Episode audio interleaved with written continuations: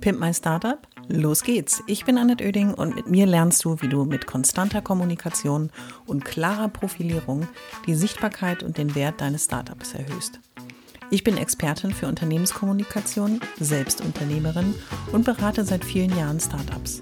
Mit diesem Podcast bekommst du immer am Montag und Mittwoch in einer kurzen Folge meine sofort umsetzbaren Profi-Tipps aus 25 Jahren Erfahrung. So sparst du Zeit und nimmst deine Startup-Kommunikation selbst in die Hand. Los geht's! Alle wichtigen Infos zur Folge und mir findest du in den Shownotes.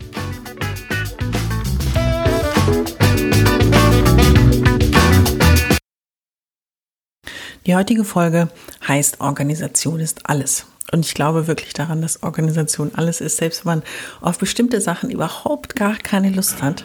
Und du wirst es kennen, dann ist es wichtig, die richtige Struktur zu haben, um sich diesen Aufgaben insbesondere zu widmen, sie anzugreifen und vor allen Dingen zu lösen. Für alle, denen auffällt, dass meine Stimme heute anders klingt, liegt daran, dass ich erkältet war, im Abklingen ist und ich hoffe, dass auch bei der nächsten Folge die Stimme weniger rau und kratzbürstig ist. Also Organisation ist alles. Es geht bei all den Themen, die ich so mm, anspreche, auch eben um das Thema Struktur. Struktur heißt für mich, ein System zu finden, in dem ich arbeite, in dem ich mich bewege, in dem ich täglich meine Aufgaben bewältige, aber auch das große Ganze im Blick behalte und ein System für mich, was auf mich zugeschnitten ist, auf meine Fähigkeiten, auf meine Talente funktioniert. Und mir war es wichtig, dir mal in einer Folge ein paar Tipps dafür zusammenzustellen, damit dir das äh, ähnlich leicht fällt wie mir, damit du davon profitierst und dir gerade das Thema Organisation, Struktur und System vielleicht nach dieser Folge etwas leichter fällt und die große, große Wand, vor der du stehst und denkst, diese Millionen von Aufgaben, wie soll ich sie nur bewältigen, gar nicht mehr so dramatisch erscheinen. Aus der Erfahrung heraus ist das Thema Struktur gerade für Startups wichtig, denn du hast ein Unternehmen gegründet und hast auf einmal unfassbar viele Aufgaben auf dem Zettel, auf der To-Do-Liste.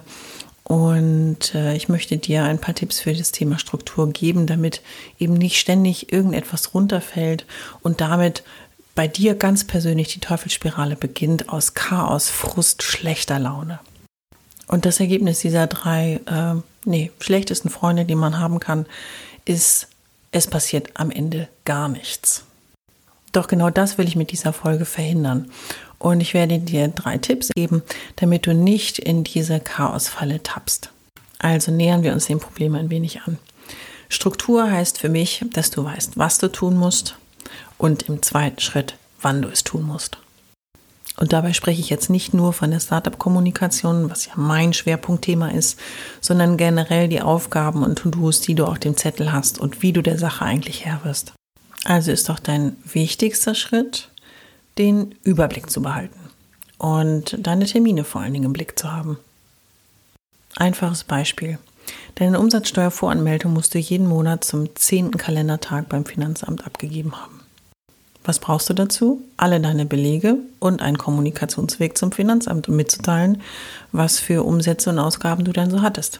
Also dein Steuerberater oder dich selbst. Zweites Beispiel. Die wichtigste Zeitschrift in deiner Branche hat immer am siebten Kalendertag des Monats Druckunterlagenschluss. Das heißt, da musst du abliefern, was auch immer gedruckt werden soll, kann, darf. Und die Redaktion hat ganz nah daran eben auch den Redaktionsschluss. Also wenn du Neuigkeiten hast, die ein Journalist, den du hoffentlich kennst, ähm, von diesem Medium wissen soll, brauchst du neben der E-Mail natürlich auch eine rechtzeitige Erinnerung, dass du vor dem siebten des Kalendermonats das auch noch mitteilst. Ich könnte die Liste jetzt dieser Beispiele endlos aufführen, aber ich denke, du weißt, worauf ich hinaus will.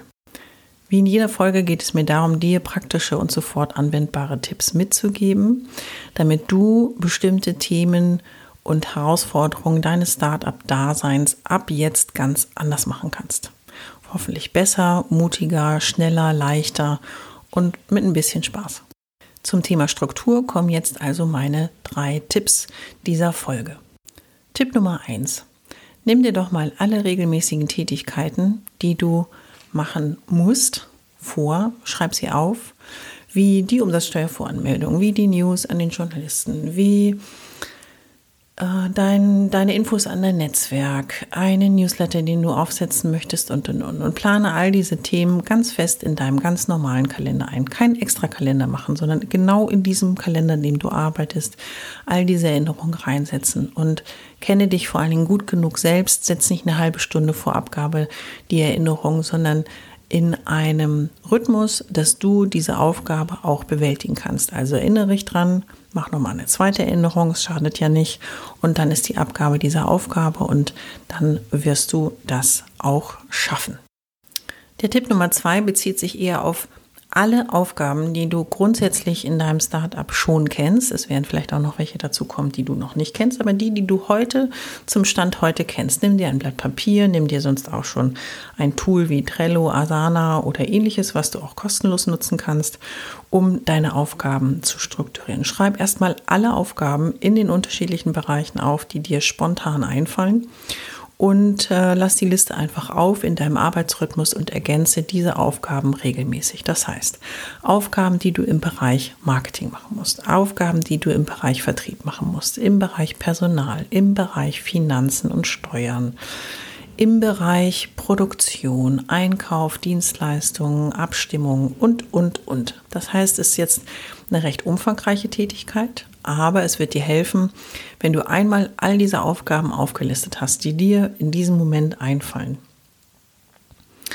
Nimm sie dir vor, strukturiere sie insofern, dass du sie in Cluster, also in Gruppen einteilst und zwar einmal nach der Zugehörigkeit vielleicht in dem Unternehmensbereich, nach der Art der Aufgabe. Das heißt, muss ich da was erfragen? Muss ich selbst was erstellen? Muss ich äh, mich vielleicht mit jemandem abstimmen? Ähm, und das zweite ist auch der Umfang der Aufgabe, dass man sagt, es ist eine größere, kleinere Mittelaufgabe, sodass für dein Zeitmanagement du auch so ein Gefühl bekommst, wenn ich mich der Aufgabe widme, wie viel Zeit wird es wohl in Anspruch nehmen? Denn das Ziel ist ja, dass du nicht nur einen Überblick über die verschiedenen Aufgaben bekommst, sondern dass du sie natürlich auch rechtzeitig und regelmäßig in deinen Plan mit aufnehmen kannst. Im Tipp Nummer drei, also nachdem du erstmal deine regelmäßigen Aufgaben in den Kalender eingetragen hast, nachdem du alle deine Aufgaben mal aufgelistet hast, geklustert hast und in mehr berechenbare Einheiten eingeteilt hast, geht es darum zu schauen, wie kommst du denn jetzt eigentlich in die Umsetzung? Meine Empfehlung ist, wenn du dir einen Kalender vornimmst, es gibt bestimmt einen Rhythmus für bestimmte Tätigkeiten, die du dir auch schon überlegt hast, beziehungsweise die dir aufgrund der Abhängigkeiten mit anderen auch vorgegeben werden. Aber es gibt bestimmte Zeitfenster in deinem Kalender, die kannst du dir für zu erledigende Aufgaben auch blockieren und festhalten. Und überleg dir ein System, was für dich gut funktioniert. Das heißt, wenn du ein Früharbeiter bist, mach Dinge, die deine Konzentration erfordern, einfach sehr früh morgens. Wenn du ein Nachtarbeiter bist, dann teile dir das in den Nachtstunden ein. Meine Empfehlung auch aus der eigenen Erfahrung heraus ist, arbeite nicht einzelne fisselige Aufgaben ab, um dann alle fünf Minuten in irgendwas Randes reinzuspringen, sondern versuche auch hier in Blöcken zu arbeiten. So wie jetzt zum Beispiel, ich einen Podcast einspreche, mache ich das am Stück, mehrere Podcast-Folgen auf einmal. So habe ich ein bisschen vorgearbeitet, genauso mit Dingen, die ich schreiben muss, mache ich auch im Blog und vor allen Dingen habe ich dann ein bisschen Luft im Vorlauf, wenn doch mal so wie jetzt eine Erkältung dazwischen kommt. Für dich ist es aber wichtig, dass du eben konzentriert bestimmte Aufgaben abarbeiten kannst, denn vieles ist vielleicht auch neu und anders und braucht einen Moment Zeit und vor allen Dingen auch deine volle Aufmerksamkeit. Jetzt kommen wir zum Ende der heutigen Folge und es gibt ja immer zum Ende einen Wunsch, den ich äußere. Und der Wunsch ist eigentlich an dich gerichtet als die Erkenntnis, die du aus dieser Podcast-Folge mitnimmst. Und die Erkenntnis soll sein, dass Prokrastination ist keine Krankheit, sondern ein ernsthaftes Problem für den Erfolg deines Unternehmens. Dieses wunderschöne Fremdwort bedeutet auch Aufschieberitis, wie es herzhaft genannt wird. Oder eben, dass ich immer die unangenehmen Aufgaben, die ich machen muss, schiebe, schiebe, schiebe, bis ich dann kurz vor Ultimo mit Wutausbrüchen, Tränen und ähm, Schweiß auf der Oberlippe es dann doch erledigen muss, aber irgendwie unzufrieden mit mir selber bin, weil ich hätte es ja eigentlich mit rechtzeitig Vorlauf auch besser und anders machen können. Ich möchte, dass du verstehst, dass diese unangenehmen Aufgaben eigentlich nur unangenehm sind, weil du sie vielleicht noch nicht kennst oder weil es dir noch an der passenden, für dich passenden Struktur mangelt, um diese Aufgaben zu bearbeiten und abzuarbeiten. Mein persönlicher Trick ganz am Schluss, den ich dir noch verrate, ich versuche bei Aufgaben, die ich persönlich als unangenehm oder als meine Favorites empfinde, die Ablenkung zu vermeiden und ähm, mein Leben funktioniert in vielerlei Hinsicht mit dem Belohnungsprinzip. Das heißt, ich locke mich auch selbst bei unangenehmen Aufgaben. Wenn du es erledigt hast, dann darfst du dich mit XY belohnen. Womit auch immer man sich so belohnt, das kann jeder für sich entscheiden, aber das noch als kleiner Schmunzler zum Schluss. Und ich hoffe, dass ich dir ein paar Hilfestellungen geben konnte, die den großen Berg an Aufgaben für dich ab heute etwas bewältigbarer machen.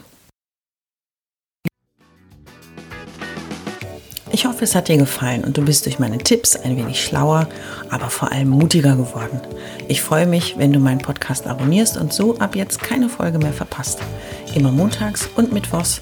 Und wenn es dir gefallen hat, schreib mir gerne eine Bewertung und gib mir 5 Sterne.